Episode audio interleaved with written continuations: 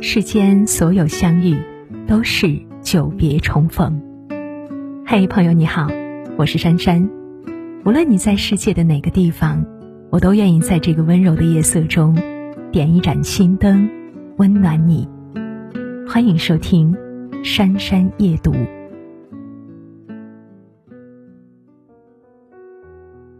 我一直觉得同学之间的感情是最纯最真的，所以我特别期待同学会。有一次高中同学的聚会，我还在外地工作，为了参加这场同学会，我在距离同学会还有一个月就开始安排工作，提前请假，激动的无以言表。可是那天的场景让我大失所望。当时男同学围坐一桌，烟雾缭绕，高谈阔论。不是谁今年收了几个工程，接了几个大项目，就是某某今年有升职加薪。而女同学呢，虽然轻声细语，却也是炫耀多于叙旧。一位同学说：“我老公太懒了，家里的事都不管，装修也不上心。最近为了装修那两套别墅，我都累出皱纹了。”然后就听到无数声的附和。这个说自己还没考驾照。家里那几辆车都放生灰了，那个说老公爱旅行，每年都要出国游玩几次，太累人了。一场久违的同学会在炫富攀比声中变了味道。最近一次小学同学会让我印象特别深刻，那天木子穿着朴素，头发有些凌乱，一进门就有同学喊道：“木子，你骑电动车来的？瞧你头发。”都被安全帽压乱了，没四轮车你早说呀，我去接你。哎呀，木子，你怎么穿成这样就来了？木子在我身边坐了下来，笑而不答。可是这些人似乎在木子身上找到了优越感，一点都不想放过他。吃饭时，有同学又说：“木子啊，你平时一定都没吃过这么好的菜吧？来，我的这份儿也给你。”那天，木子很早就走了，随后退出了同学群。后来，木子告诉我，他再也不想参加任何同学聚会了。曾经有位同事说：“你混得不好，又不会装，那就不要去参加同学会了，没人看得起你。”成年后，校园里的美好平等早已不复存在了。你以为参加的是同学会，其实是炫富攀比大赛。这样的同学会粉碎了多少人对相聚美好的憧憬和向往？青春所有的美好，原来只能停留在记忆里。不是所有的关系都经得起考验。朋友小爱跟老公虽然都是工薪阶层，但两个人恩爱有加，让人羡慕不已。可是，一场同学会。差点毁了这一切。同学会那天，小爱特意精心打扮了一番，又借了闺蜜的名表带。刚到一楼大厅，就碰到了老同学王一鸣。上学的时候，王一鸣和小爱关系特别好。王一鸣曾经为了帮小爱出气，跟欺负小爱的男生打架，为此没少写检讨书。上高中后，两个人不在同一个学校，渐渐就没联系了。现在的王一鸣穿的西装革履，一副老总的派头。那天刚好是妇女节，王一鸣还给在场的女同学每人准备了一张美容会所的 VIP 年卡，给所有人留下非常好的印象。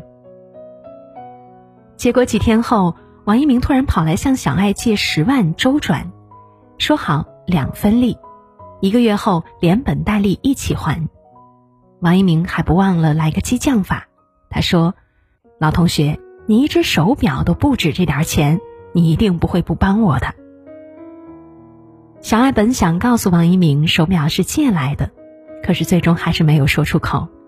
想到曾经王一鸣对自己的好，而且他是一个大老板，也不至于会坑自己，于是找朋友借了十万给王一鸣。王一鸣当时在外地，就把欠条拍照发给了小爱。几个月过去了。王一鸣还是说没钱还，后来干脆不接电话。和其他同学聊起这件事后，小爱才知道不止自己一个人借钱给王一鸣。原来这两年，王一鸣的公司早就出现问题，他的风光只是伪装而已。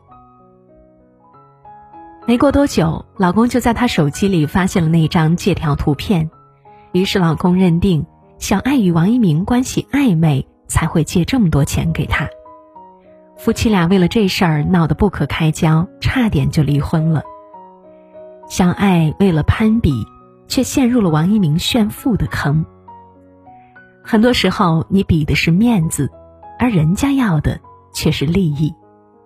因为大家都是多年未见，无法知道彼此的真实现状，仅凭着他人表面的风光，轻易相信他人，最终受伤的总会是自己。不要高估你和任何同学的关系，不是所有的人都经得起谈钱。有些同学相见不如怀念。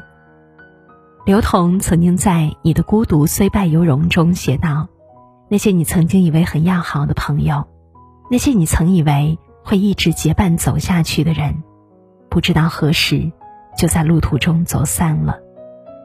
有些人注定只能陪我们走一程。”前不久，顾敏的几个小学同学组织了一场毕业二十周年的聚会，得知老同学小杰也会参加同学会。顾敏兴奋了好几个晚上没睡好。顾敏和小杰是同学，也是邻居。那时候顾敏家里穷，而小杰家经济条件好，经常像变戏法一样从书包里掏出一块水果糖或者一粒蜜枣分给顾敏吃。后来小杰全家搬到省城，开始他们还有书信来往，后来渐渐断了联系。顾敏还花了几天功夫。精心为小杰画了一幅画，想作为礼物送给他。终于，小杰来了。二十多年过去了，小杰变化很大，可是顾敏还是一眼就认出了他，激动的跑上前去说：“小杰，我是顾敏。”小杰只是冷冷的回了句“你好”。这句看似客套的回应，却陌生到令人窒息。自我介绍的时候。在大家的攀比炫耀声中，顾敏没有说自己开了一家画画培训机构，只是淡淡的说：“我是一名画画老师。”他明显感觉到小杰脸上露出一丝轻蔑的笑意。我还以为你成了画家了，原来还是一个画画老师。没有久别重逢的喜悦，只有知道你过得还是那样，我就放心了的味道。那天那幅画一直没有送出去。原来相见真的不如怀念，人和人是永远无法回到最初相见时的模样。李宗盛在歌词里说：“该来的我不推，走远的我不追。不珍惜你的人，不必留恋。有些人遇见就好。”千万别想不开去参加同学会。知乎上有一个话题叫“你为什么不愿意参加同学聚会了呢？”有个高赞答案是：“我想按照自己的想法过最普通的日子，和爱的人生活在小城市，钱够用就行。可是又害怕别人过得比自己好太多，所以最好的办法就是离得比较远一点。”这个答案说出了无数普通人的心声。年轻的时候，我们渴望相聚，因为我们有诉不完的情，聊不完的话。如今，我们不敢聚，也不想聚，因为不同的生活早已拉开我们的距离，有的只是无尽的攀比和炫耀。有人说，不敢参加同学会的人都是混得不好的人，那又怎么样呢？我们就是一群普通的人，就想过普普通通的生活。与其打肿脸充胖子，去参加那种毫无意义的聚会，不如在闲时约上三五志趣相投的好友小聚一番，岂不妙哉？余生，愿你我都能够亲疏随缘，爱恨随意，不要太过于纠结过去的情感。好好珍惜对我们好的人。足矣往前一步是黄昏退后一步是人生。